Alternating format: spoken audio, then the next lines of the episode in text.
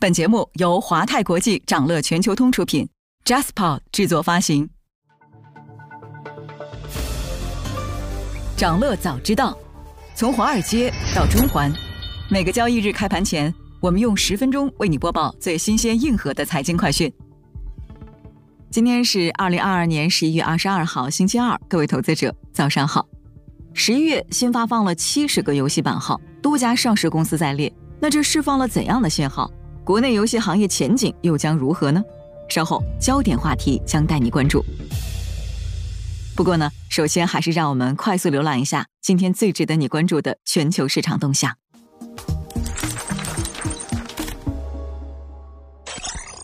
恒科指跌百分之三，消费板块全面走弱。周一，港股全天低位震荡，三大指数收跌，恒生科技指数盘初一度跌近百分之五。南下资金全天逆势净流入六十三点八二亿港元，大市成交额为一千一百零二亿港元。盘面上，大型科技股全天表现低迷，拖累大市走低。澳门三季度旅客总消费同比减少百分之四十，也影响了豪赌股的走势。那受疫情影响的酒店餐饮股、旅游景区股、航空股等等全线下挫。建材水泥股、内险股、家电股、汽车股、内房股与物管股齐跌。电力股逆势上涨，在弱势中表现较好。特斯拉概念股、港口运输股、半导体股部分走强。分析认为呢，经过过去半个多月的强力上涨，港股获得了显著的估值修复。市场对于短期内快速大幅上涨的港股市场开始出现恐高情绪。但在国内经济基本面和海外流动性预期等各项因子迎来向好转变的背景下，港股估值修复仍有一定空间可以把握。只是波动率和反复程度会显著高于过去半个多月。美联储和欧洲央行部分官员支持继续加息，但可能在十二月放慢步伐。市场等待美联储十一月会议纪要。周一美股齐跌，纳指下跌超过百分之一，道指盘中跌近一百九十点。明星科技股和芯片股齐跌，热门中概股多数下跌。标普五百指数的十一个板块多数收涨。其中，日用消费品板块上涨百分之一，房地产板块上涨超过百分之零点七。美债收益率在美股盘中止跌转涨，且短债收益率升幅相对更大，两年期和十年期收益率倒挂一度创历史新低，超过负七十五个基点，凸显衰退担忧。这个消费旺季，美国零售商将迎来金融危机以来的首次实际销售额下降。根据标普全球市场的数据。今年假日季，美国零售商整体销售额预计同比增长百分之四点五，而剔除通胀的因素后，实际销售额可能下降百分之一点二。目前来看啊，许多美国人在耗尽了他们从疫情刺激中获得的储蓄之后，只能转向信用卡来维持日常开支。美联储官员表示，经济放缓对于圣诞节来说是个好消息。德国十月 PPI 环比意外下滑，两年半来首次转负。德国联邦统计局十一月二十一号发布的数据显示，德国十月 PPI 环比下降百分之四点二。具体来看呢，助力 PPI 数据超预期放缓的最大功臣是能源价格下降。十月德国整体能源价格环比下降百分之十点四，主要原因是电力、天然气价格出现下滑。富途控股三季度净利润同比增长百分之二十二点七，利息收入大幅增长近四成。富途控股公布三季报。公司的有资产客户总数飙升近百分之二十四，但客户资产三季度蒸发近百分之十三。虽然保证金融资收入和 IPO 融资利息收入减少，但在加息的背景下呢，银行存款的利息收入增加。迪士尼管理层大地震，现任 CEO 突然被罢免，前任掌门人回归。随着迪士尼股价一年下挫超百分之四十，逼近一九七零年代以来最惨烈的年度行情。以及三季报显示，其总收入、盈利甚至大幅增长的主题乐园业务全部都低于市场预期。公司管理层迅速采取补救行动，而最新举措就是罢免现任 CEO，迎接前任掌门人鲍勃·伊格尔回归。那鲍勃·伊格尔将帮助公司物色新的继任者。想了解更多新鲜资讯，与牛人探讨投资干货，欢迎进入掌乐全球通 App。掌乐全球通是华泰国际旗下自主研发的一站式财富管理平台，为全球华人投资者提供港、美、A 股及新加坡市场的股票交易、公募基金、ETF、保险、智能投顾等多元化金融产品及服务。点击节目 show notes 中的链接，现在就一键直达掌乐全球通。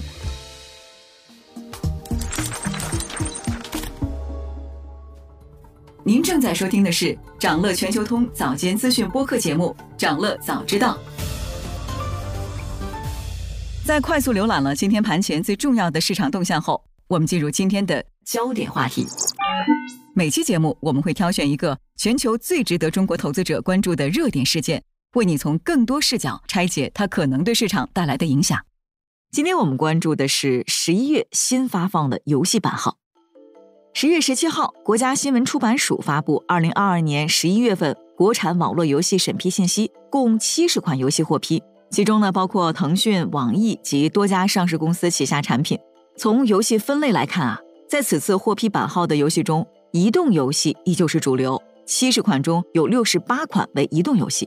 其中呢，腾讯出版运营的《合金弹头》IP 手游《合金弹头觉醒》，网易出版运营的《大话西游归来》都出现在名单上。那这也是本年度腾讯、网易两大巨头继九月获批版号以后，再次出现在过审名单中。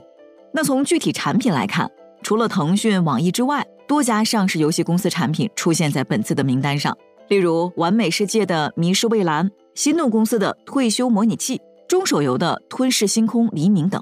那么，本次游戏版号的发放释放了怎样的行业信号呢？一方面，作为二零二二年发放的第六批版号。此次核发可能预示着国产游戏版号发放未来将走向常态化。尽管之前十月的新一批网络游戏版号审批名单没有如期而至，一度让行业忐忑不安，但根据国家新闻出版总署的数据，今年四月、六月到九月以及十一月累计发放了三百八十四个网络游戏版号。那从每月的数据来看呢，游戏版号发放数量整体上呈现逐月增长的大趋势。分析认为啊。今年四月版号逐步恢复常态化审批以来，游戏版号发放数量稳步增长，行业供给端有望持续改善。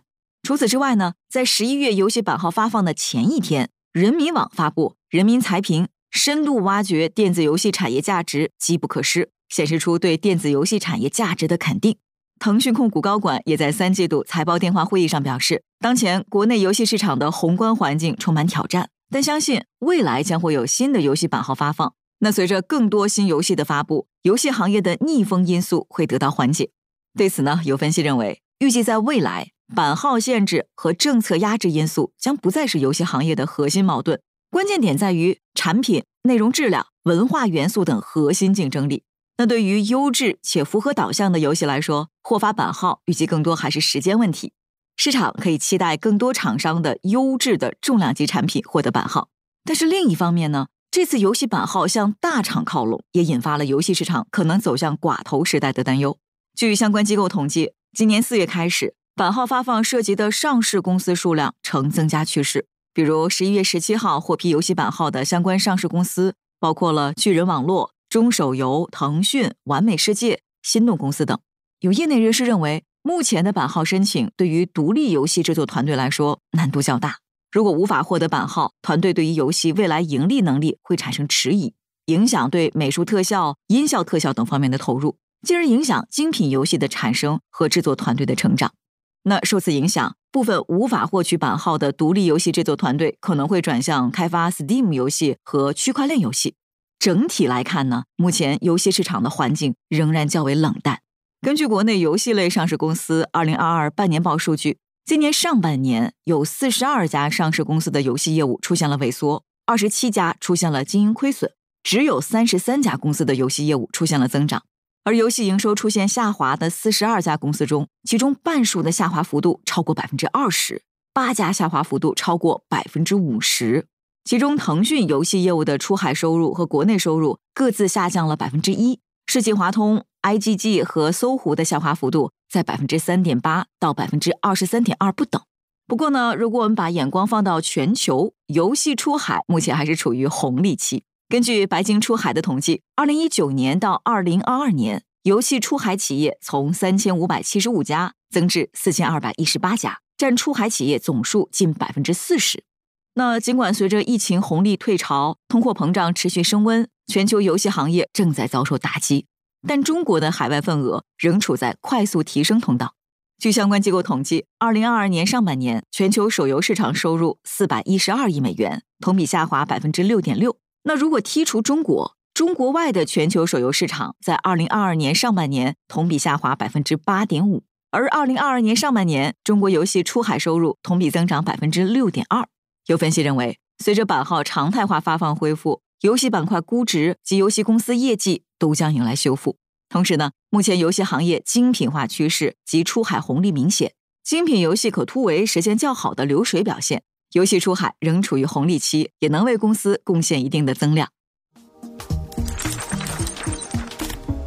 那今天还有这些即将发生的日程值得你关注：美国将公布里士满联储十月制造业指数，欧元区将公布九月经常账。财报方面呢，百度、惠普、Dollar Tree 将公布财报。想了解更多新鲜资讯，与牛人探讨投资干货，现在就点击节目 Show Notes 中的链接，进入掌乐全球通 App。以上就是今天掌乐全球通掌乐早知道的全部内容，期待为你带来醒目的一天。祝您在投资中有所斩获，我们明早再见。